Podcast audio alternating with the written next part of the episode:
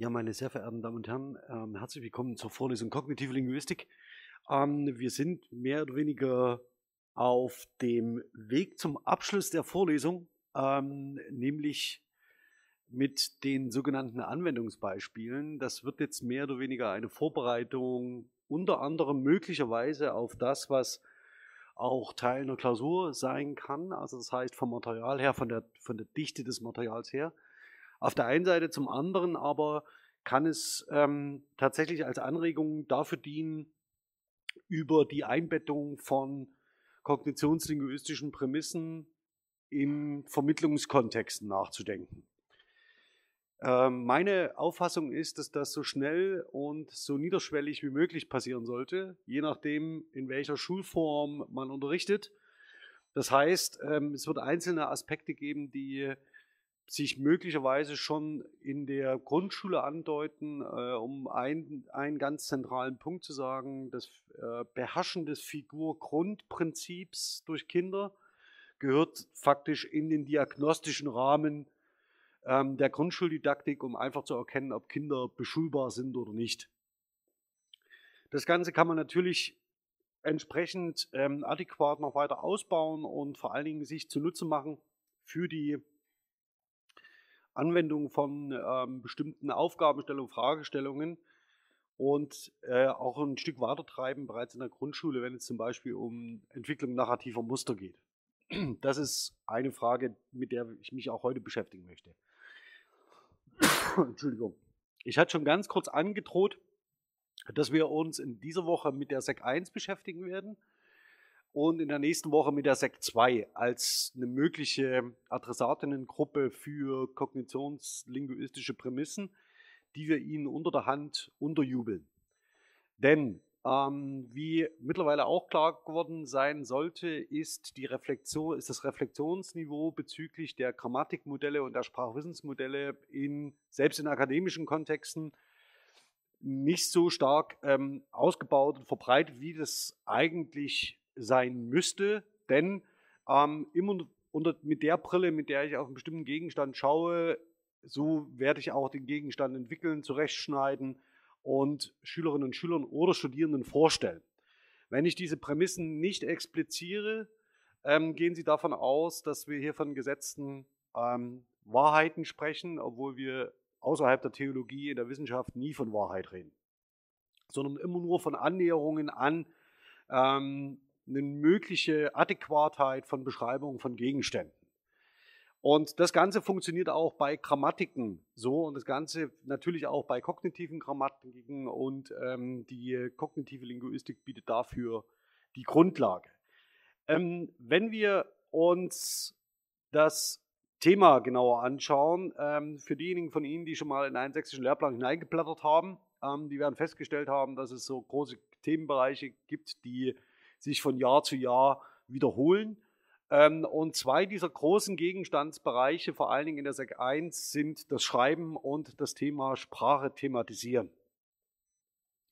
Hier geht es in der SEC 1 in den frühen Klassen, vor allen Dingen also fünfte Klasse, sechste Klasse, vor allen Dingen darum, dass äh, mehr oder weniger das Ganze mit Kompetenzrastern unterlegt ist. Und hier liest man sehr gern zum Beispiel solche Formulierungen wie die Schülerinnen kennen XY. Das bedeutet zunächst noch nicht sehr viel. Also das heißt, man hat ihnen dann bestimmte Aspekte vorgestellt und sie erinnern sich daran und können es möglicherweise auch replizieren. Allerdings ähm, ist der Anwendungsbezug in der Regel auf Übungen im, ähm, an sehr, sag mal so, an sehr reduziertem Material ähm, relevant. Wir bewegen uns heute mit dem Thema Schreiben und Sprache thematisieren auf dem Niveau von Klasse 6. Also sehr, sehr früh.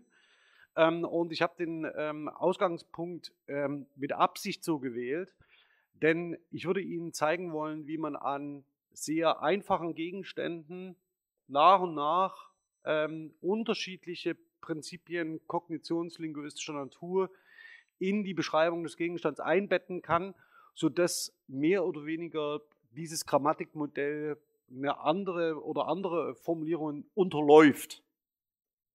Also man verkauft faktisch unter der Hand ein kognitionslinguistisches Sprachwissensmodell, ohne es explizit in dieser Art und Weise einzuführen. Das ist in gewisser Weise, steht im krassen Gegensatz zu dem, was Sie im linguistischen Studium kennenlernen ab dem ersten Semester. Dort lernen Sie erst den theoretischen Unterbau und arbeiten relativ wenig an Material. Und die Idee wäre jetzt folgende, wenn man so etwas wie eine Reformulierung des linguistischen Studiums ähm, versuchte und auch eine Reform des Deutschstudiums für Lehrämter, dass man Schülerinnen, dass man anfängt, Schülerinnen und Schülern immer wieder zu einem bestimmten Zeitpunkt das kognitionslinguistische Paradigma näher zu bringen, ohne dass man es explizit so benennt, sodass sie idealerweise irgendwann im ersten Semester da sitzen und sagen, ah, das habe ich doch schon mal gehört. Und über solche Wege natürlich Entrenchment sehr viel einfacher möglich ist, als wenn man ähm, aus dem äh, Stand faktisch über das Phänomen des Embodiments spricht. Ja, also das heißt, das ist wahrscheinlich äh, eher kontraproduktiv. Aber schauen wir uns das mal genauer an. Also, welche Themen umfassen denn die äh, Bereiche Spra äh, Schreiben und Sprache thematisieren? Das sind die ähm, Bezüge hier aus dem Lehrplan. Ich habe Ihnen den Link unterlegt mit QR-Code. Können Sie gerne mitschauen. Ähm, wir bewegen uns hier im, äh, in der Klasse 6 ähm, mit den durchaus großen Unterrichtsumfängen, also einmal von 30 Stunden für das Thema Schreiben und für 24 Stunden für das Thema Sprache thematisieren. Und Sie sehen hier aufgelistet ganz unterschiedliche Bereiche, die ich jetzt Ihnen auch ähm, gern noch näher zeigen möchte. Und die zentrale Frage ist also, wie kann man kognitionslinguistische Konzepte unter der Prämisse der Sprachgebrauchsbasiertheit zur Vermittlung einsetzen? Das heißt, an welchem Punkt können wir genau starten, wenn wir ähm, mit dem Wissen herangehen, das diese Vorlesung bereitgehalten hat? Ähm, dafür brauchen Sie zunächst heute zu, zumindest keine digitalen Ressourcen, also das heißt keine Video- und Audioplattform, sondern wir werden uns heute nur mit Lehr- und Lernmaterial beschäftigen und mit dem Lehrplan Sachsens für das Fach Deutsch für die Klasse 6. Schauen wir doch mal auf das Thema Schreiben. Das Thema Schreiben, ähm, dafür nimmt man sich 30 Unterrichtsstunden Zeit. Das ist eine ganze Menge. Und Sie sehen hier nur einen Auszug, auf den ich mich konzentrieren möchte heute, ähm, und zwar das Beherrschen von Verfahren des Beschreibens und Berichtens.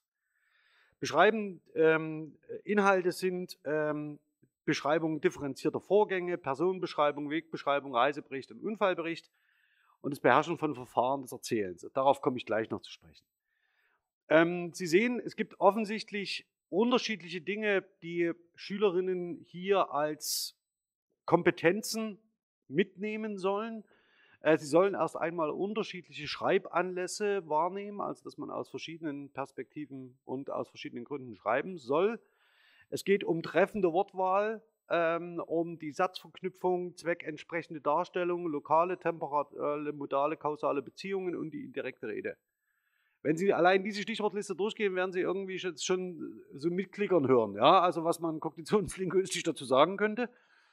Und ähm, das erste gleich, nämlich die treffende Wortwahl, werde ich heute mir nicht anschauen, ähm, sondern das möchte ich explizit ausklammern. Es sei nur gesagt, dass damit natürlich Kollokationen gemeint sind und Textmusterwissen, das da eine große Rolle spielt. Und das können Sie natürlich mit äh, einem digitalen, einer digitalen Ressource wie dem DWDS wunderbar ja, ähm, durchprobieren und durchexerzieren, indem Sie sagen, was ist denn üblicherweise, welches Adjektiv folgt denn üblicherweise in dieser syntaktischen Struktur, welches Attribut wird üblicherweise mit dem Lexem Baum verwendet und so weiter und so fort. Dafür können Sie das DWDS ideal einsetzen. Ich komme beim Thema des Erzählens aber nochmal drauf zurück. Vielleicht ähm, hier jetzt habe ich das noch nicht markiert, das ist nämlich dann der zweite Schritt. Sie sehen schon, dort sollen ähm, die Schülerinnen auch ähm, äh, die treffende Wortwahl üben ja, und vor allen Dingen Adjektive einsetzen. Ja, also das heißt, da kommt dann das DWDS voll zu seinem Zug. Okay, aber das ist erstmal die Situation, die Ausgangslage. Und Sie sehen, ähm, dass wir im Beschreiben und Berichten bei Vorgängen, Wegbeschreibung, Reisebericht, Unfallbericht ähm, genau an einer äh, Textsorte dran sind, an der Form der Darstellung von Wirklichkeit, die man kognitionslinguistisch wunderbar aufspannen kann. Ähm, ich habe jetzt ganz wirklich zufällig. Das ist keine Verlagswerbung, es ist keine, ähm, keine, soll keine Darstellung sein jetzt im Sinne von Westermann, ähm, sondern das ist die erstbeste, die mir über den Weg gelaufen ist und die nicht wirklich schlimm aussah.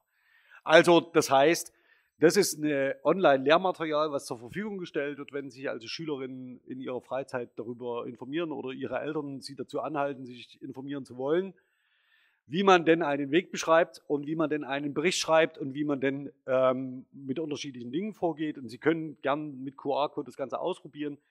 Das sind alle, sind alle Merkmale durchdekliniert, was so üblicherweise in so einem Text enthalten sein soll. Und ähm, ausgehend davon, dass man vor einem bestimmten Plan steht und sich an diesem Plan orientiert und daraufhin einen Weg beschreibt. Das Ganze hat natürlich, ähm, wenn Sie sich an die Vorlesung erinnern, einen direkten Rückbezug an Multimodalität. Das heißt, hier werden Bilddaten kombiniert mit Erfahrungswissen der Schülerinnen und Schülern und sprachlichen Darstellungen, die im Prozess ähm, eine Rolle spielen. Ähm, ich würde ganz kurz die Seite mal dazu aufrufen und hoffe, dass mir das gelingt. Ähm, dazu würde ich ganz gern einmal hier auf die äh, Startfolie zurückgehen und den Link mal kopieren, den wir brauchen, nämlich kapiert.de und das Ganze in einen Browser, in einem Browser öffnen, um Ihnen das Ganze nochmal live zu zeigen. Ähm, die ähm, Moment. Äh, wo haben wir es? Da. Okay. Und ich hoffe mal, das Ganze jetzt nicht ganz so furchtbar aussieht, bin aber sicher, dass das geht. So, Überblende. So, soll es reichen. Also schauen wir uns mal an, was ähm, bei Westermann bei kapiert.de zur Wegbeschreibung tatsächlich aufgenommen worden ist als Tipps, um ähm, äh, so etwas zu formulieren. Ähm, und ich ziehe das mal ein bisschen auf. Also nenne auffällige Orientierungspunkte, ähm, die relevant sind für die Orientierung. Sie können das Ganze immer schon mal vor dem Hintergrund mitdenken, weshalb wir in der Vorlesung waren. Ja? Also das heißt, ähm, auf Orientierungspunkte kann man zeigen, die kann man gut wahrnehmen. Es gibt sowas wie eine Figur-Grund-Beziehung. Ähm, Sie sind prototypisch im Sinne, dass sie prototypische Vertreter einer bestimmten Kategorie sind, nämlich des Gebäudes. Ja, also das heißt, das ist, Sie sehen es schon, die Post, die Kirche und so weiter. Ja. Ähm, sie können sich ja mal fragen, für wen die Post noch eine Rolle spielt. Also ob man das nicht möglicherweise schon überdenken könnte. Und ähm, das nächste ist, wähle geeignete Verben aus. Hier haben wir schon so eine bestimmte Gruppe äh, von Verben, die mehr oder weniger prozesshaft, die dafür eingesetzt werden, um einen Weg nachzuverfolgen und vor allen Dingen Richtungsänderungen vorzunehmen. Ähm, diese Gruppe hier, äh, zum Beispiel Folgen erreichen, ankommen, abbiegen, sich links halten und so weiter und so fort, ist natürlich eine, die man über Synonymwörterbücher digitaler Art wunderbar aufschließen kann, ähm, um äh, Schülerinnen hier etwas anzubieten. Das nächste, verbinde die Sätze. Das soll immer gut gelingen.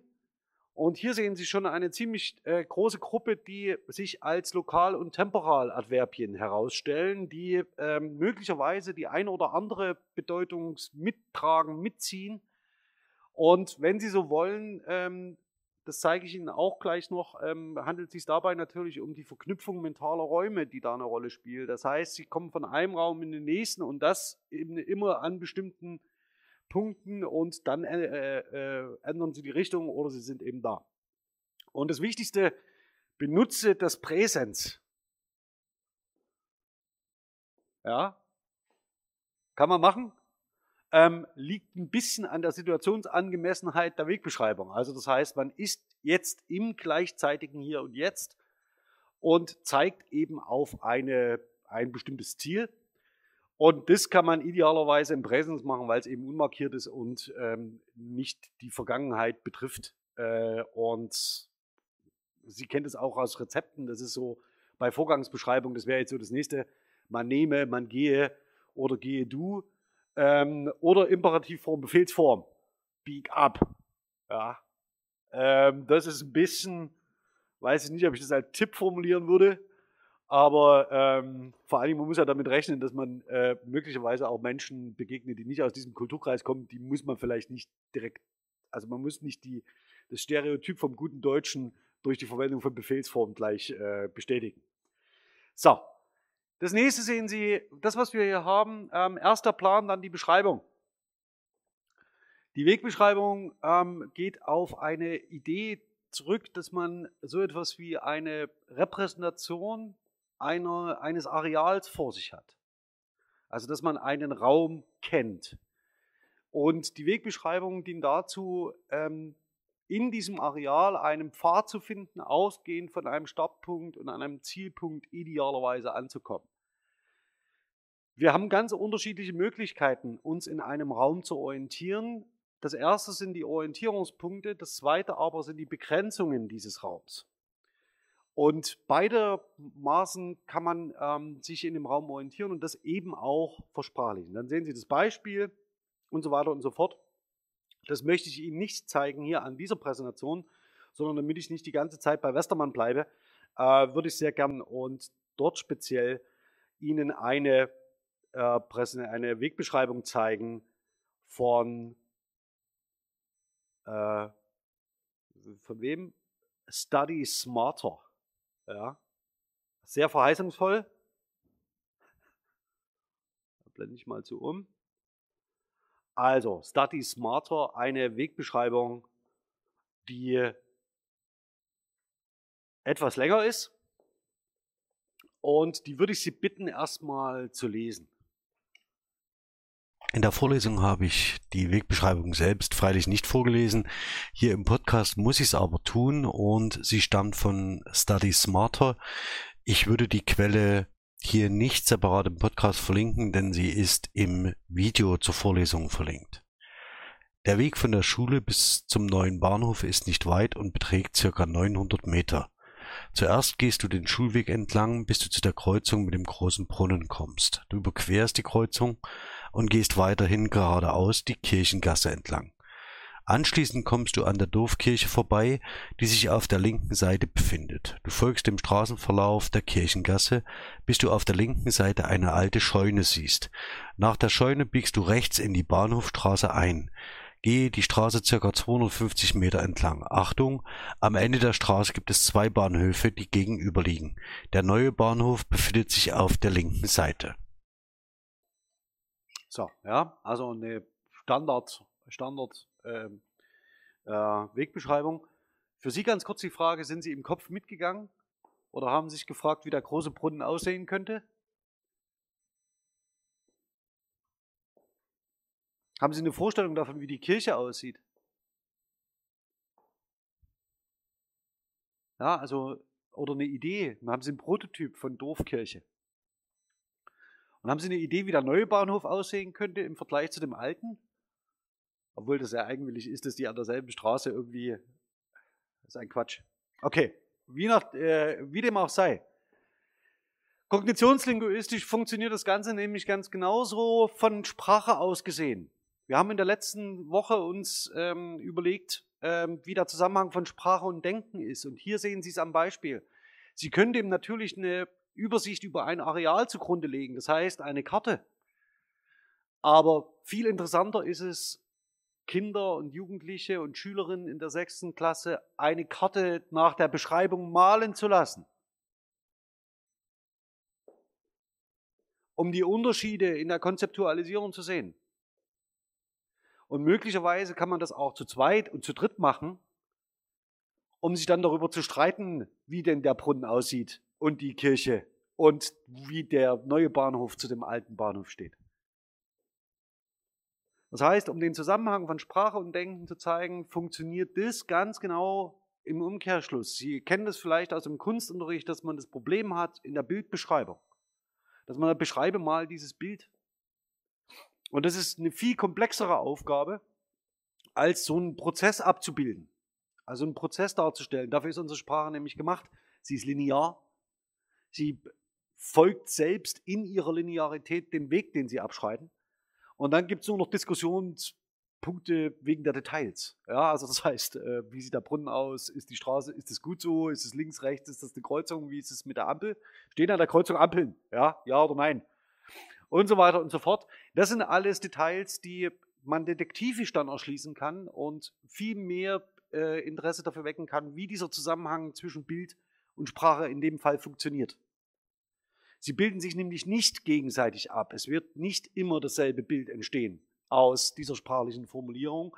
Und das ist genau der Reiz. Und wir verstehen uns trotzdem. Das ist der erste Ansatzpunkt, den man hier wählen kann, kognitionslinguistisch aus der sprachlichen Beschreibung ein Bild rekonstruieren.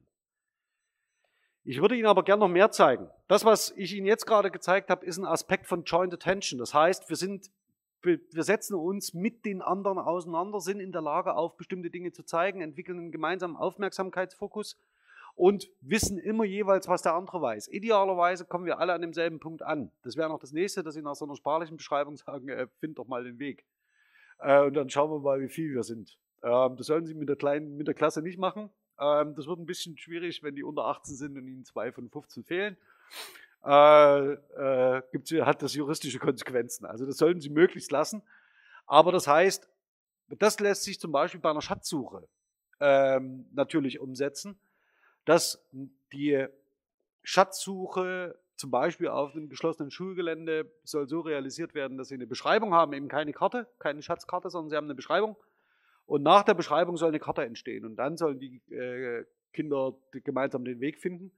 Und dann ist es äh, natürlich wichtig, dass man in die Beschreibung sprachliche Ambivalenz ähm, einbaut, dass man zum Beispiel sagt, biege nicht am großen Brunnen rechts ab, sondern biege am Baum links ab.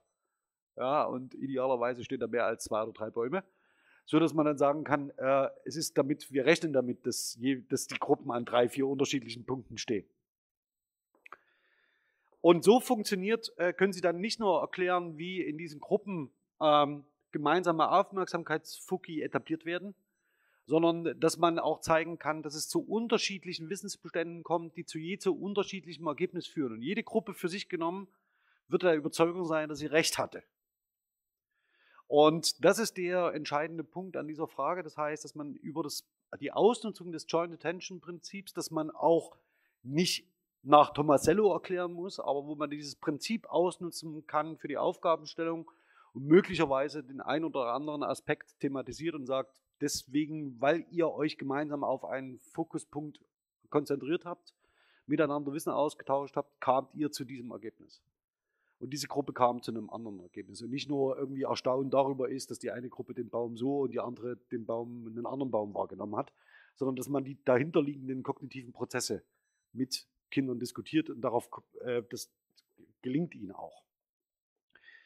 Der Punkt ist, in der Wegbeschreibung selbst spielen natürlich diese Aspekte von Joint Attention und äh, der Coordinated Group Cognition ebenfalls eine Rolle, denn sie gehen erst einmal davon aus, dass derjenige, der nach dem Weg fragt, tatsächlich eine Beschreibung will.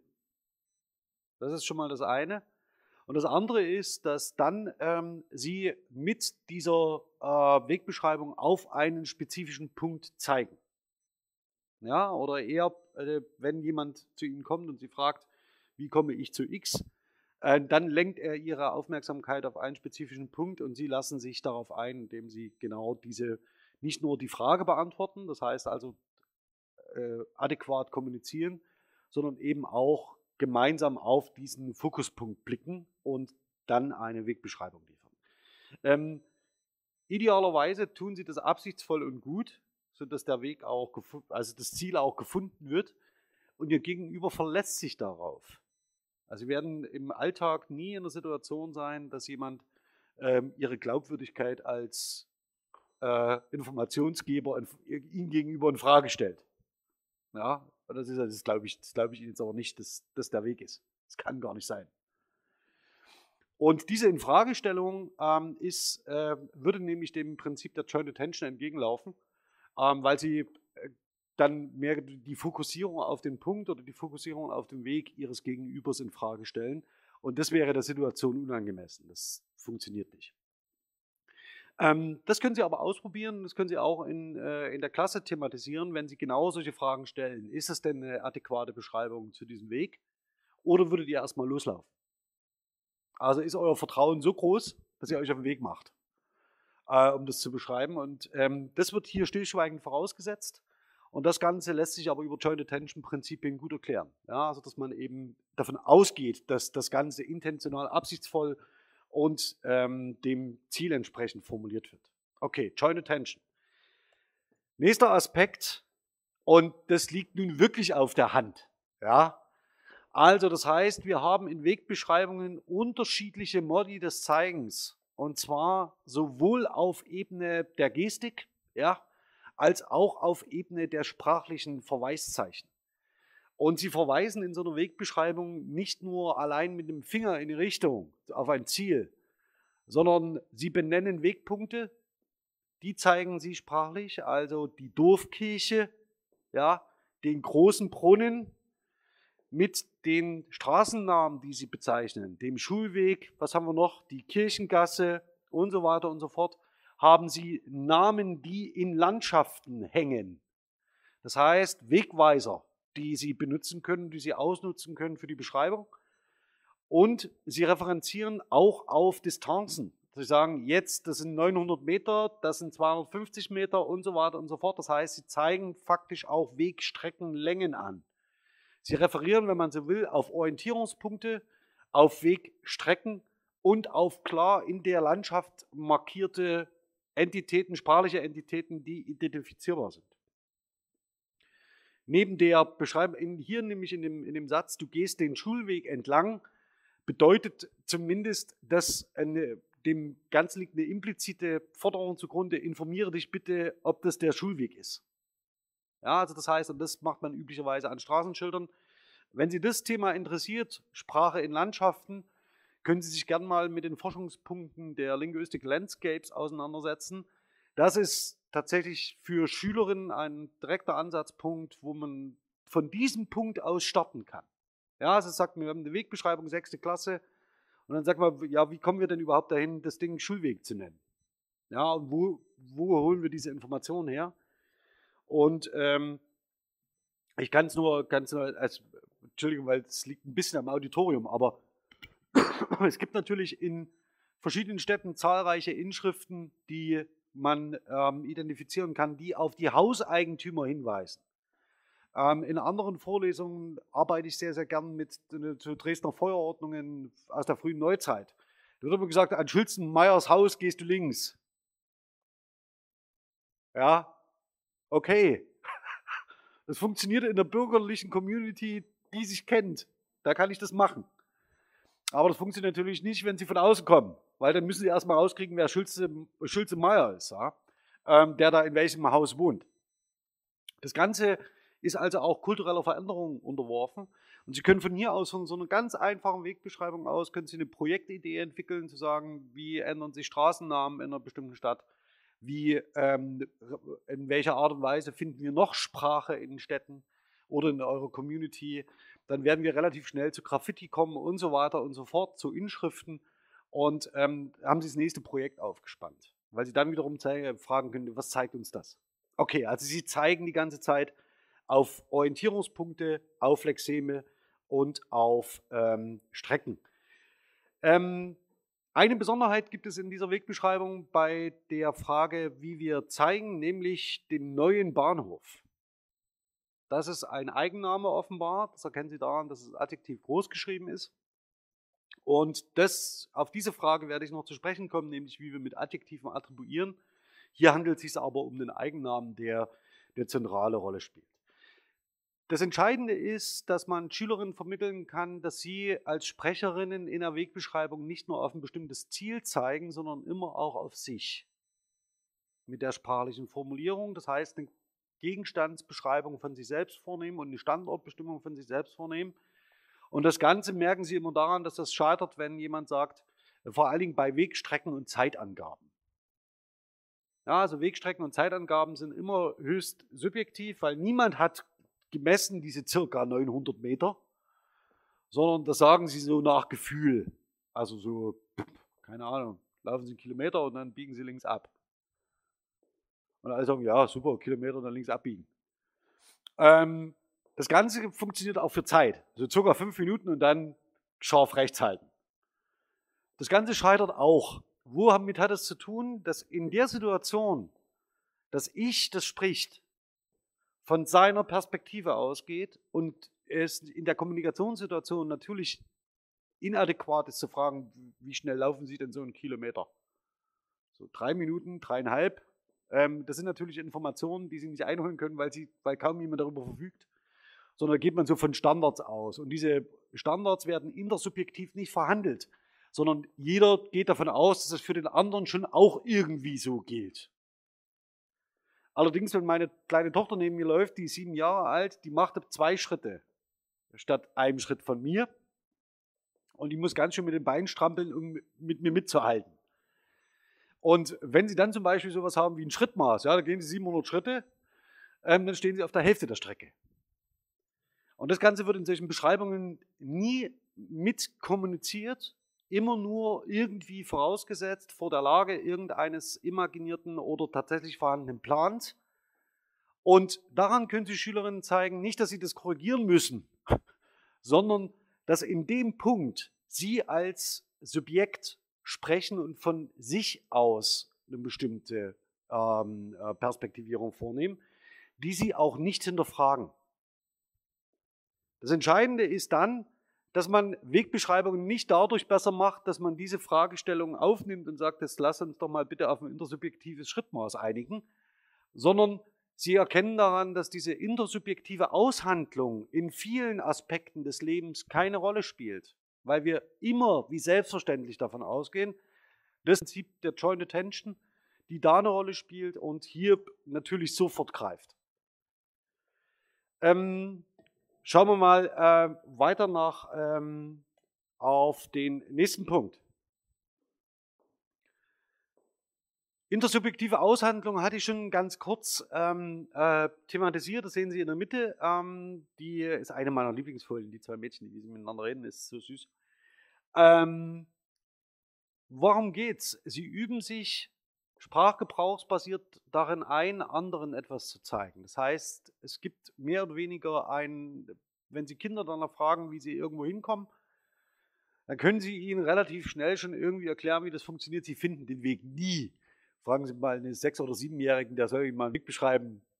Aussichtslos. Aussichtslos.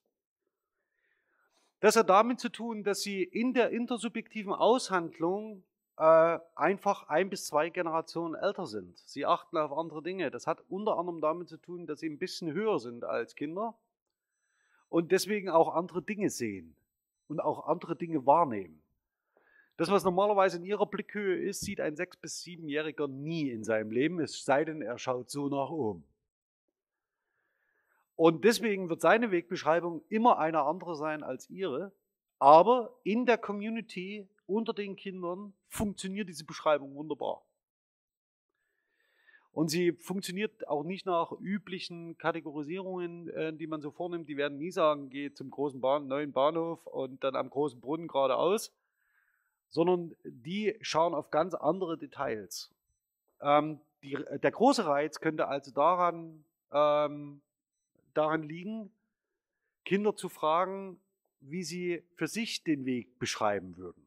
Das heißt, äh, die eigene Perspektive und die eigene Beschreibungsform aufzunehmen, ernst zu nehmen, ähm, die man möglicherweise nicht auf eine, Land, auf eine Karte mappen kann und wo auch Details draufstehen, die man mutmaßlich in so einer strikten Formulierung überhaupt nicht erwarten würde. Und daran kann der besondere Reiz der Annäherung äh, an so einen Gegenstand bestehen und vor allen Dingen auch die Wertschätzung gegenüber der Perspektive, die die Kinder wahrnehmen. Das ist, glaube ich, etwas, das äh, man in diesem Standardformular nicht sieht. Also meine, äh, meine Tochter, die ist gerade in der sechsten Klasse, die würde die Wegbeschreibung nicht so formulieren. Das ist ein sehr abstrakter, behördennaher Text. Das klingt wie nach einem äh, Navigationsgerät. Das könnten Sie faktisch äh, in Google Maps einspeisen und das, die Beschreibung würden Sie bekommen. Meine Tochter in der sechsten Klasse würde den Weg anders beschreiben. Und die große Frage ist, ob wir das nicht in der Schule stärker berücksichtigen sollten, wenn wir über diese intersubjektive Aushandlung von Wissen und sprachlichen Strukturen nachdenken. Nämlich, dass wir die Wegbeschreibungen ernst nehmen, die in der sechsten Klasse üblicherweise in der Peer Group selbst kommuniziert werden. Also wie kommen die zum Beispiel zum Bahnhof? Also wir haben in, wir haben in Meißen zwei Bahnhöfe. Also, also am Busbahnhof und dann gibt es noch einen in der, äh, keine Ahnung, äh, in, der, in den Arkaden. Also links und rechts Elbisch. Ein Erwachsener würde sagen, ähm, ja, das ist die Haltestation in den Arkaden und das andere ist der Bahnhof. Das ist für Kinder insofern verwirrend, weil beides irgendwie Bahnhöfe sind. Und wenn äh, meine Tochter sagt zum Beispiel nie, äh, wenn sie zum Bahnhof geht, ich gehe äh, zum Bahnhof oder zu dem, äh, zu dem Haltepunkt in den Arkaden, sondern die sagt, ich gehe zum Bahnhof. Und ich weiß nicht, welchen sie meint. Oder hol mich doch vom Bahnhof ab. Ist auch schön. Ja, ähm, Zug an oder ich kann einsteigen. Und die orientiert sich dann an anderen Punkten, die ich wiederum nicht kenne. Das heißt, wir müssen uns da jedes Mal verständigen, welchen meinst du, warum, wie lange, wann kommst du an, wieso, weshalb und, und so weiter. Und diese Aushandlung dessen findet ganz klar vor dem Prinzip des Figurgrunds statt. Ich habe eine andere Vorstellung davon, was sich, wie sich das eine Ding von dem anderen unterscheidet wie ich das eine in den Vordergrund heben kann, das andere nicht. Meine Tochter, für meine Tochter ist es identisch. Das ist vollkommen unerheblich. Zu dem einen läuft sie länger, zu dem anderen kürzer. Ich muss dann also fragen, wie lange läufst du denn dahin? Dann weiß ich, welchen sie meint. Das heißt, das ist, die, das ist die Frage, die hier zwischen intersubjektiver Aushandlung auf der einen Seite und vor dem Figur-Grundprinzip sofort offensichtlich ist. Und diese Prinzipien kann man dann entsprechend auch im Schulunterricht so klar benennen. Ja? Also das heißt, wenn Sie sagen, ja, dann gehst du am Baum links, um nur mal noch ein anderes Beispiel zu nennen. Intersubjektiv, oder ich mache es mal konkret an einem Beispiel, in Meißen ist es, dass, also wenn man von der alten Elbbrücke Richtung Markt läuft, läuft man ähm, an einem Brunnen vorbei. Jetzt könnte man sagen, okay, das ist ein großer Brunnen, da ist eine Figur drauf und die Kinder sagen, gehst am Heinrich links. Das ist nämlich der Heinrichsbrunnen, der steht da drauf. Gehst am Heinrich links. Und das Ganze funktioniert natürlich ortsansässig für Kinder ziemlich gut, die das Ding kennen. Und das Ganze ist aber denkbar auch mit anderen Entitäten, wie zum Beispiel, du gehst am Baum links. Wenn die Gruppe intersubjektiv ausgehandelt, dass dieser Baum der Baum ist, ja, dann funktioniert es. Das heißt, und so können Sie Intersubjektivität, intersubjektive Aushandlung von Wissensbeständen, Sie können den Kammern Schwan zeigen Sie können zeigen, was eine Coordinated Group Cognition ist und Sie können das Figur-Grundprinzip ähm, illustrieren, genau an solchen Aspekten. Kommen wir zum letzten, zum offensichtlichen Raum. Ja, also wenn Sie eine ähm, Wegbeschreibung lesen oder anfertigen lassen, dann orientieren wir uns im Raum. Der Text ist voll von Referenzen auf räumliche Relationen. Es geht um Wege, es geht um Präpositionen, es geht ähm, um Fahrtstrukturen, um Präpositionen. Du gehst zum, du gehst bis, ja, ähm, du gehst nicht weit, ähm, dann machst du das zunächst, dann gehst du da entlang und so weiter und so fort. Das heißt, der ganze Text referenziert mehr oder weniger sprachlich auf dem Pfad durch einen Raum mit unterschiedlichen Orientierungspunkten. Der entscheidende Punkt ist, dass die Kategorie Raum in der Schule keine Rolle spielt. Niemand von Ihnen wird jemals in einem Deutschunterricht gesessen haben und gesagt, wir schauen uns jetzt erstmal die Konzeptualisierung von Raum an. Als Thema, mal so zwei, drei Stunden. Wie machen wir das sprachlich? Sie lernen die einzelnen Aspekte an der einen oder anderen Stelle. Es wird Ihnen immer mal, werden Sie auf räumliche Bezüge in Gedichten, auf räumliche Bezüge in Dramen, Sie werden auf räumliche Bezüge in Romanen achten. Aber das, das Ganze basal ist für ihre äh, äh, sprachliche Konzeptualisierung von zum Beispiel zeitlichen Bezügen, wird ihnen nicht vermittelt. Sie können also faktisch an einer Wegbeschreibung sich dem Basiskonzept Raum zuwenden, ohne rot zu werden. Man können sagen, wir machen jetzt erstmal zwei Stunden lang, welche, mit welchen sprachlichen Mitteln referieren wir auf Räume und Pfade. Was ist das alles? Und das Ganze, die Folie ist hier sehr klein, das müssen Sie jetzt auch gar nicht lesen können, das kann ich kaum lesen. Aber das sind alles Folien aus der Vorlesung. Nämlich, ähm, zum einen habe ich Ihnen nochmal die Basisdomänen aufgelistet. Das heißt, hier haben wir die Basisdomäne Raum und Sie können mit den anderen genauso arbeiten. Das nächste ist, dass es um die spatialen Relationen ging, das heißt die spatialen Relationen des äh, Containments, des Supports, der Vertikalität und der Kontiguität. Das heißt, dass man damit natürlich einer Wegbeschreibung hat man zumindest schon mal das Containment ähm, und die Vertikalität als zwei zentrale Aspekte, die immer eine Rolle spielen werden. Dann äh, gibt es natürlich spatiale Relationen und sprachliche Muster dafür, die Sie dafür einsetzen können, nämlich relationale Propositionen und fasale Ausdrücke die Direktionale an, ähm, die Richtungsrelation andeuten oder die topologisch auf bestimmte Aspekte abzielen. Und zum Zweiten demonstrativer, indem sie ganz klar zeigen, das machen sie die ganze Zeit in einer Wegbeschreibung. Dann gehst du da entlang, dann gehst du dort entlang, dann ist es dies, dann ist es das, das ist dieses Haus, jenes Haus, dieser Baum und so weiter und so fort. Und natürlich eine ganze Reihe von Adverbien nämlich die topologisch organisiert sind, dort und hier, Richtungsanzeigen, vorne, hinten, rechts, links, Bewegungsanzeigen, hinauf, hinunter, rückwärts und dorthin. Das häufigste Wort, möglicherweise, ich habe es nicht ausgezählt, in diesem Text ist entlang. Also da hat man genau diese, ähm, äh, diese, ähm, dieses, diese Möglichkeit. Und wenn Sie noch dafür die Nerven haben, das ist nämlich auch Teil in der sechsten Klasse, dann lassen Sie die Schülerinnen doch mal was zur Etymologie von entlang machen ein sehr, sehr schönes Wort ähm, und äh, tatsächlich eine Menge Arbeit. Ja, aber Sie sehen, Sie können an einer Wegbeschreibung eine Basisdomäne, ein Konzept, ähm, eine, die, die Ausfaltung von spatialen Relationen und deren sprachlichen Muster an einem Text illustrieren. Ja, dafür können Sie sich Zeit nehmen, das brauchen Sie immer wieder und das können Sie kognitionslinguistisch motivieren. Aber damit ist immer noch nicht genug. Die Frage, was ein Baum oder was am Heinrich oder was eine Kirche sei, ist eine Frage von Kategorisierungen. Sie sehen in diesem Beispieltext, der relativ abstrakt ist und der faktisch einem, Navigationsgerät entsprungen sein könnte, dass ja ein prototypisches Konzept nach dem nächsten durchdekliniert wird. Ja? Du gehst von der Schule zum Bahnhof, ja, dann haben wir eine Kreuzung, ähm, dann überquerst du die Kreuzung, dann haben wir eine Dorfkirche und so weiter und so fort. Ich gehe jetzt nicht auf alles ein, sehr viel mehr ist es auch nicht. Ähm, das Einzige, was prototypisch, was der prototypischen Kategorisierung nicht so richtig entspricht, ist das Problem mit den 58 Bahnhöfen.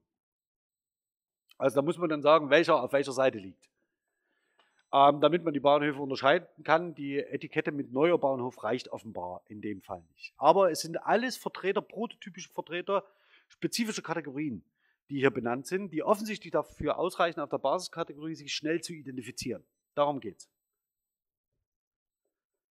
Und das können Sie kognitionslinguistisch beschreiben, dass Sie sagen eben, wir verwenden äh, Elemente, sprachliche Elemente auf Basisniveau, ja, auf der Basisebene, um sie als prototypische Vertreter schnell identifizieren zu können und vor allen Dingen um keine Diskussion hervorzurufen.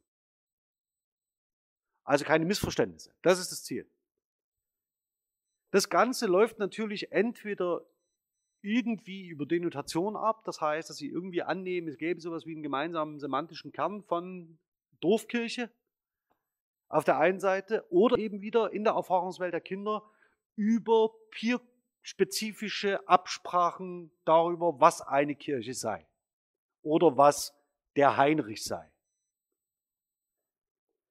Das nächste Perspektivierung, das falte ich jetzt echt nicht aus. Ja, also das heißt, hier geht es darum, dass jemand aus seiner Perspektive einen Weg beschreibt und sagt, was er links und rechts davon sieht.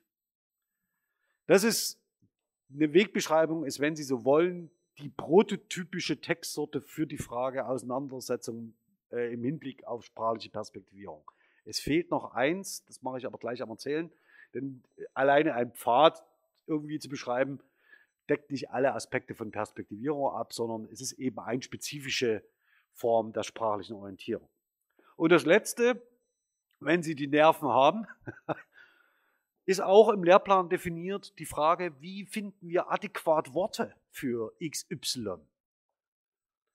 Und eine Möglichkeit ist, dass Sie sich an frame-semantischem Inventar orientieren. Und deswegen habe ich Ihnen hier zu dieser Wegbeschreibung explizit noch einmal die Folie herausgestellt gezogen zum, äh, zu den Roadways, zu den Pfaden, zu den Straßen, die einen Anfang und die einen Endpunkt haben und auf denen man sich orientiert, die irgendwie menschengemacht sind und irgendwie das eine mit dem anderen verbinden und sowas wie eine Bewegung entlang dessen erlauben. Sie können sich gerne den Spaß machen und äh, im FrameNet den Frame äh, Roadways genauer ansehen. Da finden Sie alle Elemente durchdekliniert, die Gegenstand einer ordentlichen Wegbeschreibung sein sollen. Und das ist tatsächlich wiederum etwas, dass man sagt, äh, es gibt dafür ein Inventar, das ist euch auch bewusst, das setzt ihr ein, das lernt ihr sprachgebrauchsbasiert. Und den Spaß kann man sich machen, dass man mit Schülerinnen äh, Elemente des Frames faktisch in der Wegbeschreibung. Das gehe ich jetzt aber ein bisschen schneller durch weil sie sehen, das Ganze ähm, äh, von unterschiedlichen Seiten auch nicht weniger komplex. Das Ganze, wenn Sie Perspektivierung und Origo zusammendenken, haben Sie natürlich die Frage des kognitiv-grammatischen Netzwerksmodells im Hintergrund. Das heißt, Sie haben ein Konzeptualisierungssubjekt und dieses Konzeptualisierungssubjekt ist in der Lage, aufgrund des, der, wenn es in der Lage dazu ist, vier Grunddifferenzierungen wahrzunehmen, ein Konzeptualisierungsobjekt ähm, äh, darzustellen, nämlich zum Beispiel die Dorfkirche, die sie vor einem bestimmten Grund heraushebt als Orientierungspunkt sprachlich. Und das können Sie aber an dem Konzept relativ deutlich einfach in so einem Modell realisieren, dass Sie sagen, die Stadtkulisse bildet den Hintergrund, die Dorfkirche steht davor und ich als Konzeptualisierungssubjekt in meiner Wegbeschreibung von meiner Position, von meiner Origo aus, zeige jetzt auf die Dorfkirche als Orientierungspunkt und die stellt halt ähm, die Figur dar. Das können Sie total plausibel machen. Und das Interessante ist, dass Sie an dieser Wegbeschreibung natürlich nicht nur die Wegbeschreibung machen können, Sie können das Figur-Grundprinzip auf jeden literarischen Text anwenden, weil jeder Erzähler genauso verfährt. Das nächste, das mache ich jetzt ganz kurz, Bewegung hin zu Ankommen, Hinkommen, Wegkommen, äh, Trajektor und Landmark. Ja, also das heißt, mehr oder weniger in ihrer Wegbeschreibung machen sie denjenigen, der nach dem Weg gefragt hat, zum Trajektor und zeigen ihm eine Landmark nach der nächsten. Das ist im Wesentlichen das Konzept, das dahinter liegt. Ähm, und das können Sie Schülerinnen auch vermitteln. Ja, also das heißt, Sie schicken faktisch die Person wie ein Paket von Punkt zu Punkt. Und die Punkte legen Sie in Ihrer Wegbeschreibung selbst fest. Und das Letzte, das im Netzwerkmodell eben auch noch einmal, und deswegen ist hier der Schluss zur Perspektivierung, liegt ja relativ nahe, nämlich, dass Sie, je nachdem, wo Sie stehen, sich das Ding dann anders darstellt. Ja, das ist jetzt kein, kein großes Hexenwerk, deswegen werde ich das jetzt auch nicht weiter explizieren. Okay. Das war es zum Thema Wegbeschreibung. Sie sehen ein relativ einfach wirkendes Ding, äh, auf das Sie faktisch jeden Gegenstand ähm, aus dieser Vorlesung ähm, anwenden können und es unterfüttern können. Sie können sich, wenn Sie das in Vermittlung und im Schulbezug machen, jedes x-beliebige Thema herausgreifen und ähm, sich darauf konzentrieren aus meiner Perspektive bieten alle diese Ansatzpunkte für diese Aufschließung dieser Textsorte mehr Möglichkeiten an, als zu sagen, verwende bitte diese Adverbien, verwende bitte diese Verben und bitte nimm Orientierungspunkte. Das ist ein bisschen wenig, äh, weil es Schülerinnen in der Regel nichts erklärt. Es wird für sie plausibel sein, dass sie das machen, aber sie werden nicht wissen, warum. Also warum sie selbst Wege so beschreiben. Und das ist die eigentliche Fragestellung, die hinter, der, hinter dieser Wegbeschreibung liegt. Die Frage sollte sein, wieso beschreiben wir Wege so, wie wir sie beschreiben? Also warum tun wir das? Was ist der Grund dafür? Und ich blende nochmal schnell auf den Browser um, ähm, einfach weil das, glaube ich, ähm, äh, wichtig ist in dem Zusammenhang. Wir tun uns in der Linguistik und in der Literaturwissenschaft keinen Gefallen, wenn wir diese Frage nicht stellen sondern wenn wir einfach immer nur so tun, als ob Wegbeschreibungen auf diese Art und Weise auszusehen haben. Viel interessanter ist die Frage, warum schauen wir uns das Ganze so an, wie wir es anschauen. Und davon lesen Sie hier exakt nichts. Ja, das ist der Witz. Sondern da wird äh, auf dem Common Ground, wie man üblicherweise Wege beschreibt, wird gesagt, das, das machst du so, und dann gucken wir mal, ob es geklappt hat. Die interessantere Frage, und das können Sie Schülerinnen und Schülern in der Klasse 6 durchaus zumuten, ist die Frage, warum beschreiben wir Wege so, wie wir sie beschreiben? Und das ist eigentlich die zentrale Frage nach, dieser, nach diesem konkreten Anwendungsbezug. Denn die Frage können Sie auch weiterstellen, und zwar ähm, im Hinblick auf das zweite Thema, was ich mir jetzt noch ganz gerne anschauen wollte und was ich so ein bisschen ange, angekündigt hatte, nämlich das Erzählen.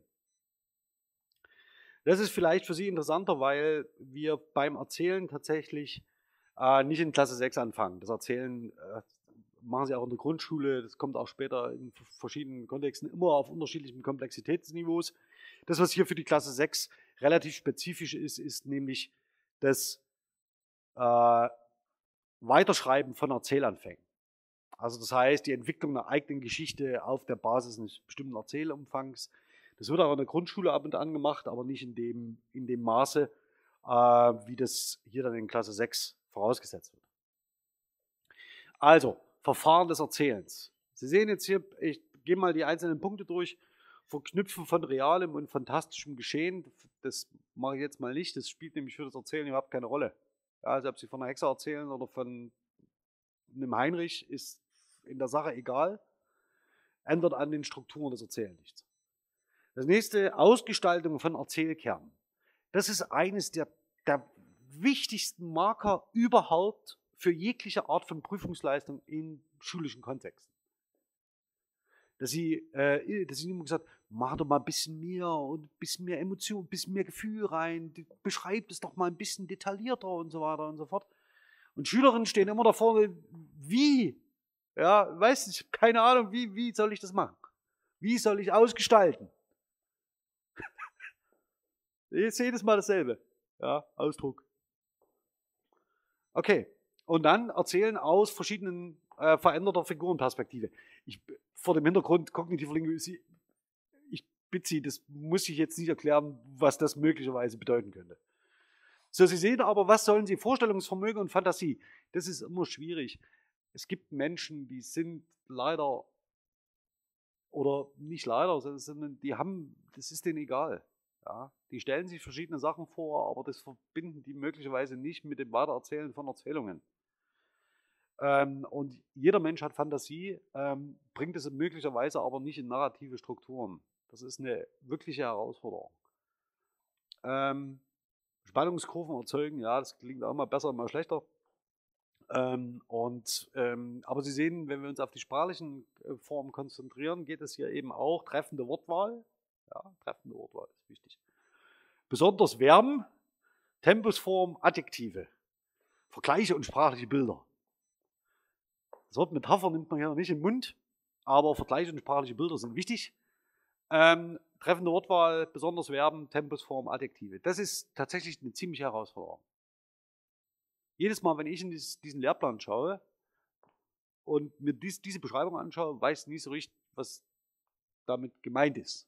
Ja, ähm, wie man sich da richtig, richtig verhalten soll. Also welche Form von Verben soll die denn kennenlernen?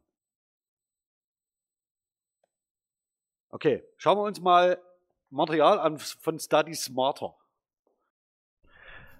Auch die Erzählungen von drei unterschiedlichen Erzählpunkten aus, nämlich von einem Ich-Erzähler, einem personalen Erzähler und einem auktorialen Erzähler, habe ich in der Vorlesung nicht einzeln vorgestellt. Das hole ich hier für den Podcast gern nach. Der Weg hinunter zur Alster führte mich an zunehmend größeren Villen vorbei. Meine Schwestern gingen einige Schritte vor mir und lachten über etwas, das ich nicht mitbekommen hatte. Ich presste die Zähne fest aufeinander. Warum schlossen sie mich immer aus? Der Ich-Erzähler. Der personale Erzähler. Der Weg zur Alster führte Anna an zunehmend größeren Villen vorbei. Ihre Schwestern gingen einige Schritte vor ihr und lachten über etwas, das sie nicht mitbekommen hatte. Sie presste die Zähne fest aufeinander. Warum schlossen ihre Schwestern sie immer aus? und der auktoriale Erzähler. Der Weg zur Alster führte Anna, Lilly und äh, Sam an zunehmend größeren Villen vorbei. Anna folgte ihren Schwestern, die einige Schritte vor ihr gingen. Sam erzählte Lilly gerade, dass sie das Buch, das Anna gesucht hatte, im Ofen versteckt hatte. Die Mädchen lachten und dachten an das wütende Gesicht ihrer Schwester, als die schimpfend durch die Wohnung gelaufen war. Anna bemerkte, dass ihre Schwestern sie wieder einmal ausschlossen und presste die Zähne fest aufeinander. Was mit ihrem Buch geschehen war, würde sie erst nach dem Spaziergang herausfinden. Also die Ich-Perspektive, also Origo, Ich-Erzähler, erzählt aus seiner Perspektive. Die personale Perspektive ist ein Erzähler, der faktisch aus dieser Ich-Perspektive heraustritt und von dieser aus das Geschehen beobachtet, aber der Ich, der zentral dem Protagonisten oder der Protagonistin sehr nahe steht und eben auch nicht das Überwissen verfügt, das andere Figuren haben. Und der auktoriale Erzähler, der weiß faktisch alles. Okay, das sind so die drei zentralen Unterschiede. Und je nachdem, wie sich ein Erzähler positioniert, nimmt er die gestaltete Welt offensichtlich in einer spezifischen Art und Weise wahr und spricht über seine Figuren äh, und oder über sich in einer bestimmten Art und Weise, indem er sprachlich diese Positionierung ausgestaltet. Wenn Sie so wollen, sind also diese drei Perspektiven gar nicht mal drei Perspektiven, sondern im Wesentlichen drei Erzählstandpunkte. Also ich selbst erzähle, jemand neben mir erzählt über mich und jemand erzählt über alle. Und der Begriff der, des, äh, des Terminus Perspektive in dem Kontext ist schon schwierig. Also es sind Erzählrollen oder Erzählstandpunkte. Und von diesen Erzählstandpunkten aus spannt sich die erzählte Welt in einer bestimmten Art und Weise auf, nämlich wenn Sie auf eine bestimmte Figur schauen, dann in einer bestimmten Perspektive vom Standpunkt des Erzählers aus. Okay, schauen wir mal weiter. Also, nichts Neues. Ähm, das, was hier passiert, ist mehr oder weniger, dass Sie beobachten können, wie ein Erzähler äh, von seinem Standpunkt aus die Welt in einer bestimmten Art und Weise sprachlich sortiert für sich. Das Entscheidende ist, und das ist tatsächlich etwas, was bemerkenswert ist, dass man äh, die unterschiedlichen Formen des Zeigens den unterschiedlichen Standpunkten von Erzählern zuweisen kann. Der Ich-Erzähler hat in der Regel einen recht überschaubaren Ereignishorizont. Deswegen sind für ihn vor allen Dingen, äh, ist für ihn, ihn vor allen Dingen die Deixis ad oculus und die anaphorische Deixis relevant. Der personale Erzähler kann auch viel leichter auf der Ebene anaphorischer Deixis operieren, weil er von, auf alle Personen, die erstmal da sind, schaut und vor allen Dingen äh, eine Person besonders gut kennt. Der auktoriale Erzähler kann auf die Erzählung als Metastruktur verweisen. Also das heißt, der kann über das ganze Wissen verfügen. Und das sehen Sie bei auktorialen Erzählern besonders immer dann gern, wenn sie vorausschauen, also Foreshadowing, ja, das wird ihm noch leid tun. Äh, Klaus ging die Straße entlang, das wird ihm noch leid tun. Also das haben sie besonders häufig in Krimis, aber äh, und sie ahnte nichts. Ja, Klaus ging die Straße entlang und er ahnte nichts. Haben sie eine typische Form des Foreshadowings des auktorialen Erzählers. Und was machte er? Das, was sie da sprachlich ausformuliert haben, ist eine Deixis am Phantasma, nämlich das ist die, der Entwurf der Geschichte, auf den er verweist, die nur er kennt. Und ähm, Sie als Leser sind oder als Leserin sind dem hoffnungslos ausgeliefert, weil Sie zwar wissen, oh, jetzt kommt irgendwas, ja, aber Sie wissen nicht was. Und das ist tatsächlich etwas, was, ähm, wenn Sie die Einleit, äh, die, die äh, Begründung und die Handlungsmotivation der Figuren im Herr der Ringe lesen, ja, wird immer vorgeblendet. Nibelungenlied, die ersten Strophen, einziges Foreshadowing, die ganze Zeit, ja. Was erreichen Sie nämlich damit, ähm, aus so einer auktorialen Erzählperspektive? dass sie das Publikum für das, was sie erzählen, interessieren.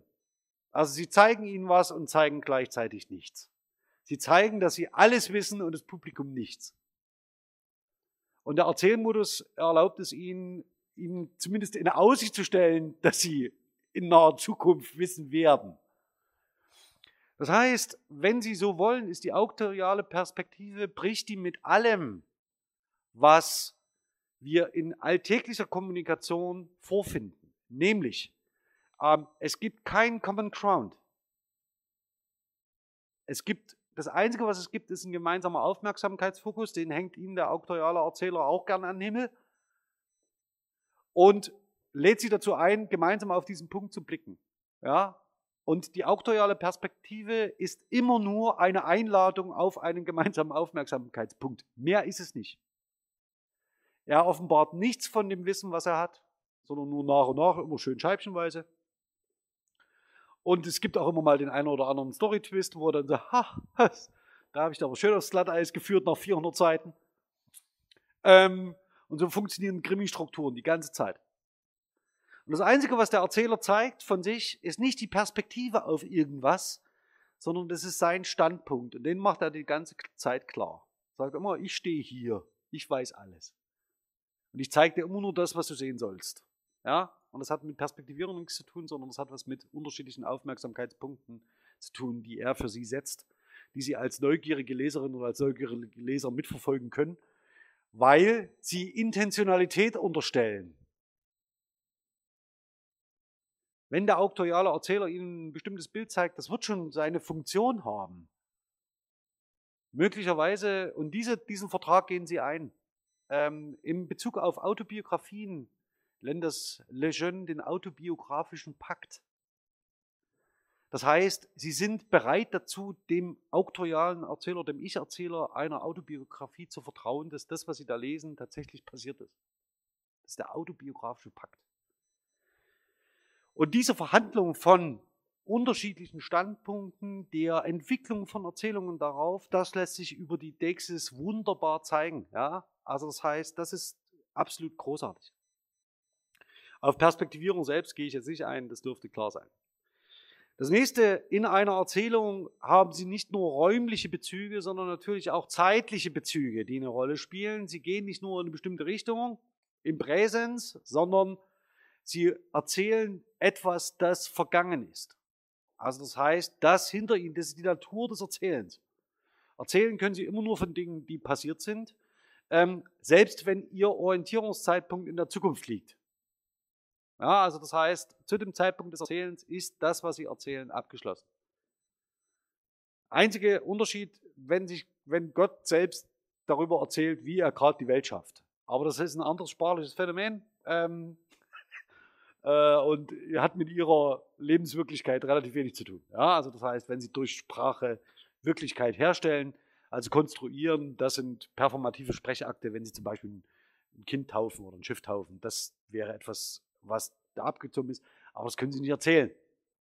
Ja, also sie können davon erzählen, aber dann ist die Taufe abgeschlossen. Das nächste ist, dass sie natürlich, wenn sie erzählen, mentale Räume durchschreiten. Und diese mentalen Räume sind eben anders als bei der Wegbeschreibung nicht nur räumlich geordnet, sondern vor allen Dingen zeitlich. Und diese zeitliche Anordnung können Sie über dieselben temporalen, also über dieselben Mittel realisieren. Sie sehen schon hier mit nach und so weiter und so fort.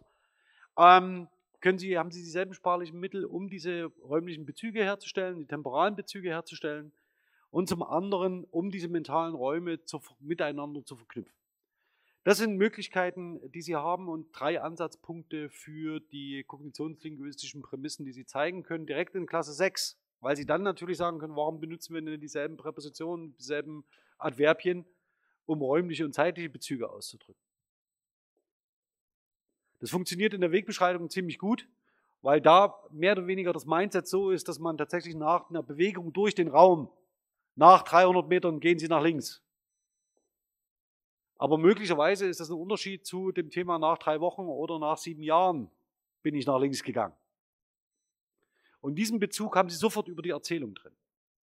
Ja, also das heißt, Sie können also faktisch an dem Unterschied zwischen Wegbeschreibung und Erzählung können Sie sofort klar machen, dass viele sprachliche Elemente, mit denen Sie auf Bezüge, spatiale Relationen weisen, für die Herstellung von zeitlichen Bezügen genutzt werden. Nächstes Thema, das mache ich jetzt nicht groß, das lasse ich sehr, sehr klein. Tempus. Sie haben in, der, in dem Lehrplan gesehen, äh, man muss die richtigen Zeitformen verwenden. Üblicherweise gilt als Zeitform des Erzählens das Präteritum. Also man erzählt im Präteritum, das lernt man so in der Schule. Und Sie sehen schon, egal welchen Abschnitt Sie sich äh, hier genauer anschauen, geht es darum, ähm, mehr oder weniger in die Vergangenheit zu situieren. Und das machen Sie mit präteritalen Formen. Ich nehme mal den, den, den ersten Abschnitt. der Weg hinunter zur Alster führte mich an zunehmend größeren Villen vorbei. Meine Schwestern gingen einige Schritte vor mir und lachten über etwas, das ich nicht mitbekommen hatte. Ich presste die Zähne fest aufeinander, warum schlossen sie mich immer aus? Das arme Ding. Ähm, sie sehen hier Präteritum und äh, Präteritum Perfekt als realisierte Formen. Ähm, und das Ganze kann man natürlich zum Ausgangspunkt dafür nehmen, dass man sagt, ja, Präterital ist okay, aber hier geht es auch um unterschiedliche Formen der Abgeschlossenheit. Das heißt, theoretisch kann man hier das Temposystem einmal komplett durchdiskutieren an so einer Geschichte, indem man zeigt, es gibt eben ähm, äh, präsentische Formen, präteritale Formen, aber vielmehr geht es immer wieder um die Markierung von Abgeschlossenheit. Und das sehen Sie besonders dann, wenn Sie sehen hier, warum schlossen Sie mich immer aus, dass das Präteritum noch durchaus durch ein Adverb mit verstärkt wird, ja, indem das auf Dauer gestellt wird. Ja, also immer wieder, immer wieder schlossen sie mich aus. Interessanterweise hat das natürlich auch Rückwirkungen auf die Gegenwart. Normalerweise würde man hier sowas wie ein Perfekt erwarten. Das wiederum entspricht aber nicht zwingend den Konventionen beim Erzählen. Und das können Sie so relativ schön und deutlich zeigen. Das zweite, ähm, also deswegen äh, habe ich die zweite Folie, das ist wirklich nicht lesbar. Ja? Ähm, aber es geht vor allen Dingen um die Ausdifferenzierung von Prä äh, Präsens und Präteritum zwischen Wegbeschreibung auf der einen und Erzählung auf der anderen Seite. Ähm, wobei markiert ist, dass es tatsächlich nicht um die Frage von ähm, äh, Präteritum zentral geht, ausschließlich, sondern eher um die Frage von Abgeschlossenheit. Und dann haben sie unterschiedliche Grade von Abgeschlossenheit zum Sprechzeitpunkt und es ist zum Beispiel eben noch das Präteritum perfekt. So, und jetzt kommen wir doch mal zur Frage der Ausgestaltung. Wie kann ich das denn ausgestalten? Wenn Sie an einem Bahnhofskiosk mal so einen von diesen 7000-seitigen Romanen kaufen, also diese Arztromane und die äh, Flammen der Liebe, ja, werden Sie feststellen, wenn Sie die erste Seite gelesen haben, dass Ihnen so schummrig ist vor lauter attributiv gebrauchten Adjektiven, dass Sie das Buch am liebsten wieder zumachen würden. Was erreicht man nämlich mit attributiv gebrauchten Adjektiven? Ähm, sie brauchen mehr Raum für die Darstellung desselben Dings. Also wenn Sie sich mal die Frage stellen, wie Sie Ihre Hausarbeiten von 14 auf 15 Seiten hochbringen, fangen Sie nicht an, äh, an den Punktgrößen rumzuarbeiten, sondern streuen Sie einfach ein paar Adjektiv, äh, äh, attributiv gebrauchte Adjektive ein. Ist viel einfacher. Äh, oder wenn es um Wortgrenzen geht. Ja, also so, so ein 500 Wörter schreiben und Sie haben das 480. Attributiv gebrauchte Adjektive, der ja, ja. Deswegen, dafür soll das erste stehen. Ja, das erste Bild, ähm, das wir auch in der Vorlesung verwendet haben für Perspektivierungsleistungen ähm, äh, sprachlicher Art. Denn mit attributiv gebrauchten Adjektiven können Sie nicht nur, haben Sie nicht nur schön viel Filmmaterial, sondern Sie können natürlich auch einen Text ideal noch ausgestalten und ausdifferenzieren und dem Ganzen eine Farbe geben. Das können Sie sich gern mal den, den ersten Text anschauen, aus Ich-Perspektive erzählt. Der Weg hinunter zur Alster führte mich an zunehmend größeren Villen vorbei. Meine Schwestern gingen äh, einige Schritte vor mir und lachten über etwas, das ich nicht mitbekommen hatte. Ich presste die Zähne fest aufeinander, warum schlossen sie mich immer aus? Der Weg kann sich schlängeln der kann immer gleich sein. Der immer gleiche Weg hinunter zur Alster. Oder zu an diesem Morgen blau schimmernden Alster. Also Sie können das Ganze beliebig erweitern, aufblasen, einfärben, an zunehmend größeren, farbenfrohen Willen vorbei. Ja? Also das heißt, attributive Adjektive hinein damit und sie malen die Szene damit aus. Also wenn Sie so wollen, ähm, ist das die einfachste Möglichkeit. Genitive Attribute wirken immer so ein bisschen gestelzt, ja. Ähm, wenn Sie an den äh, größeren und farbenfroheren Willen der Gründerzeit vorbeilaufen, sind Sie relativ schnell aus dem Erzählmodus raus. Das heißt, dies ist eher, äh, hat immer eine technische Anmutung, Sie sollten es bei attributiv gebrauchten Adjektiven belassen. Aber damit gestalten Sie den Text aus und zwar sehr, sehr schnell und geben ihm eine ganz eigenwillige und ganz äh, plastische Stimmung. Das müsste eigentlich leider in diesem Lehrplan auch so stehen. Wie gestalte ich aus? Verwende attributiv gebrauchte Adjektive. Und zwar, die irgendwie auch zum Kontext passen. Ja, ich presste die kleinen Zähne fest aufeinander, wäre nicht so günstig. Ja, also das heißt, es, gibt Dinge, die besser und schlechter geeignet ist, äh, sind, um etwas auszumalen. Aber ähm, die, meine großen Schwestern, meine älteren Schwestern, also das können sie alles äh, ausbuchstabieren und ausbauen. Das Schöne ist, dass sie damit als aus einer Erzählperspektive ihr Wissen als Erzähler ausstellen. Das heißt, sie zeigen damit nicht nur, dass die Welt farbenfroh ist, sondern sie zeigen auch, was sie über die Welt wissen, ohne etwas, ohne das explizit sagen zu müssen. Das heißt, gute Erzählungen streuen eben attributiv Adjektive dann an der Stelle ein, um bei ihnen ein Bild von Welt zu erzeugen, das ihnen es möglicherweise auch auf der anderen Seite wieder erleichtert, einen Weg zu finden. Ja, also das heißt, in der Wegbeschreibung machen sich attributive Adjektive auch nicht schlecht. Das nächste, ähm, die nächste Möglichkeit zur Ausgestaltung hängt unmittelbar mit äh, Agentivität ähm, als Merkmal zusammen. Das heißt, wir lernen möglicherweise in den Schulen wird immer vermittelt, ja, äh, wir haben unterschiedliche äh, Aktiv- und Passivkonstruktionen und ihr müsst da immer mal ein bisschen wechseln dazwischen. So, das ist so der, das ist so die Handlungsanweisung. Und dann wird es schon irgendwie auch abwechslungsreich. Der Witz ist an der Sache, dass wir insgesamt fünf oder sechs Stufen von Agentivität haben. Und natürlich ist derjenige, das Peter Paul schlägt, ist so die stärkste Form. Aber dass eben der Ziegel vom Dach fällt, ist auch noch eine Form schwacher Agentivität. Und es geht also gar nicht um den Wechsel von passiv und aktiv sprachlich, sondern es geht um eine Ausgestaltung unterschiedlicher Agentivitätsmerkmale. Und diese fünf Stufen der Agentivität, wenn Sie das klar machen an bestimmten sprachlichen Strukturen und sagen, gib dem mal den Anschein von Bewegung, versuch's mal, baue mal in ein anderes Bild ein, dann kann ich den Text abwechslungsreicher gestalten und bin nicht in dem starren Muster äh, aktiv-passiv. Denn das ist eine formale Beschreibung, die macht einen Text nicht abwechslungsreicher. Ein Text wird dadurch abwechslungsreicher, dass sie Agentivität andeuten ähm, und ausgestalten. Die letzte Folie, die soll dafür stehen, dass wenn wir über Non-Agentivität sprechen, also das heißt über mögliche Formulierungsmuster, die denjenigen des schulgrammatischen Passivs irgendwie noch am nächsten stehen, dass diese Gruppe sehr viel breiter ist, als die Schulgrammatik ihnen das verkauft. Und ich will noch gar nicht mit Ergativkonstruktion anfangen. Also das heißt, da gibt es eine Gruppe an sprachlichen Strukturen, die, wenn man die einmal auffächert, wie die räumlichen Bezüge, also in der Wegbeschreibung, wo man sich eine Stunde nimmt oder zwei und sagt, wir schauen uns mal das Verhältnis von Agentivität an und ähm, Non-Agentivität oder Ergativität, dass man dann auf einmal Schülerinnen einen Werkzeugkasten an die Hand gibt, mit denen sie ihre Texte auch tatsächlich ausgestalten können, anstatt zu sagen, es gibt Vorgangspassiv, Zustandspassiv und aktiv. Das ist ein bisschen beklemmend.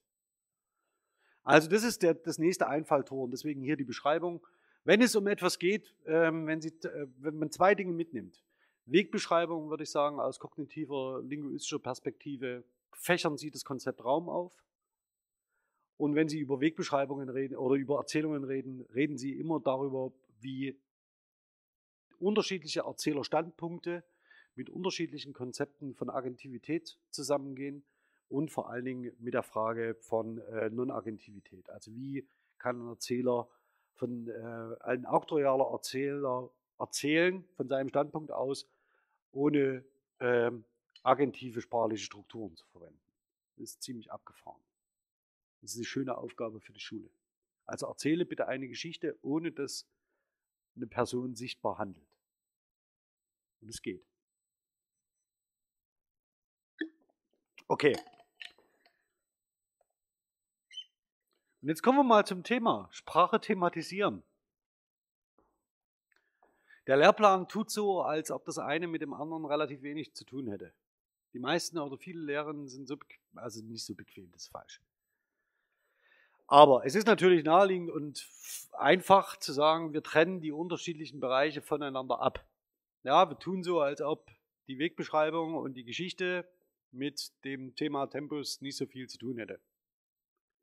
Sondern wir behandeln Tempus, Sie sehen das hier, ich habe es eingekreist, Präsens, Präteritum, Perfekt, Plusquamperfekt, Futur 1 und Futur 2, Partizip 1 und Partizip 2 als grammatische Muster. Und wenn ich das sehe, da würde, vergeht mir schon die Lust. Ja? Weil das losgelöst ist von allem, worum es gerade ging. Sie haben die Erzählungen gerade gesehen. Wir hatten in der Ich-Perspektive ein Präteritum drin im Plusquamperfekt. Wozu brauche ich Futur 2?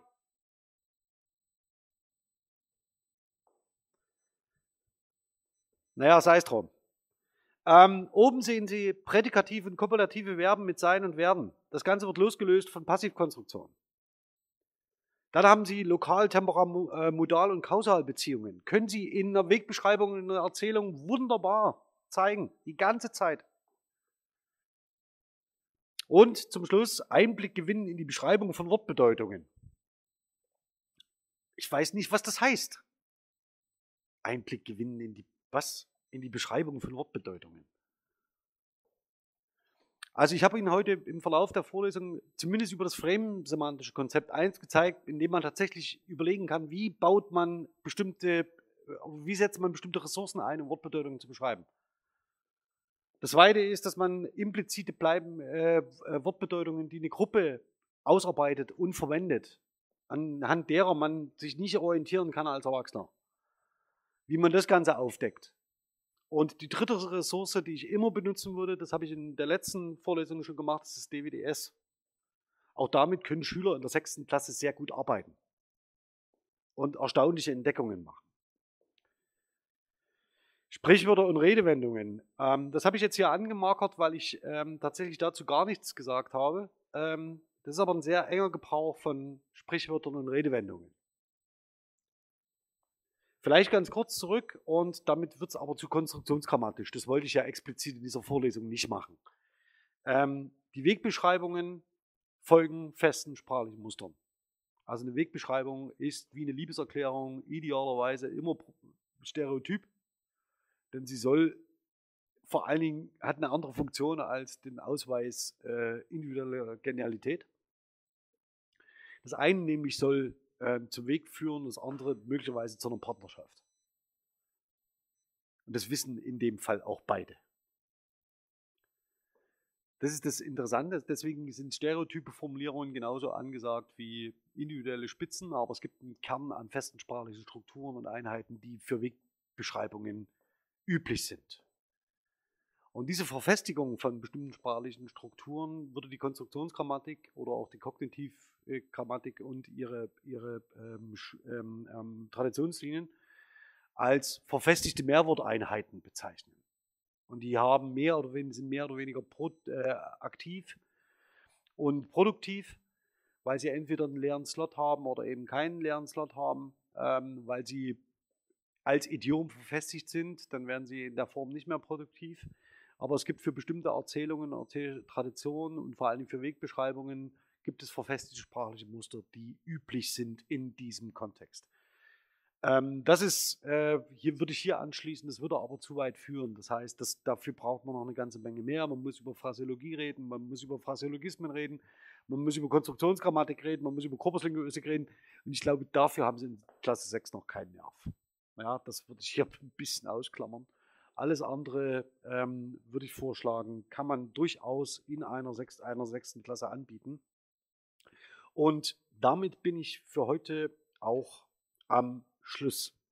Ähm, ich habe versucht, zwei, äh, zwei Aspekte heute klar zu machen, nämlich wie man anhand von ganz einfachen sprachlichen Strukturen kognitionslinguistische Prinzipien und Betrachtungsweisen an den Gegenstand anlehnen kann, damit dieser für Schülerinnen interessanter wird im Hinblick auf die Frage, warum beschreibe ich Wege so, wie ich sie beschreibe und vielleicht auch auf die Frage, warum erzähle ich Geschichten so, wie ich sie erzähle.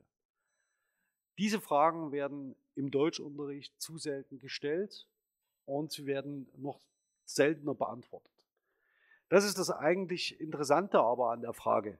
Nicht, dass ein Textformular existiert, sondern wie entsteht es? Warum benutze ich das? Warum mache ich das nicht anders? Und diese Fragen, die sich auch auf Konventionalisierung beziehen und so weiter und so fort, sind sehr interessant im ähm, Deutschunterricht sich genauer anzuschauen, weil man von dort ausgehend auf die kognitionslinguistischen Prämissen schauen kann. Ich würde jetzt in den letzten Minuten, ähm, und ich glaube, ich zeichne das dann auf, stelle es aber nicht online, noch, ähm, noch mal ein paar Aspekte zu der, zu der Prüfungsleistung sagen, weil es da Fragen aus der letzten Woche gab. Und für alle anderen, wir sehen uns nächste Woche und bis dahin, ciao.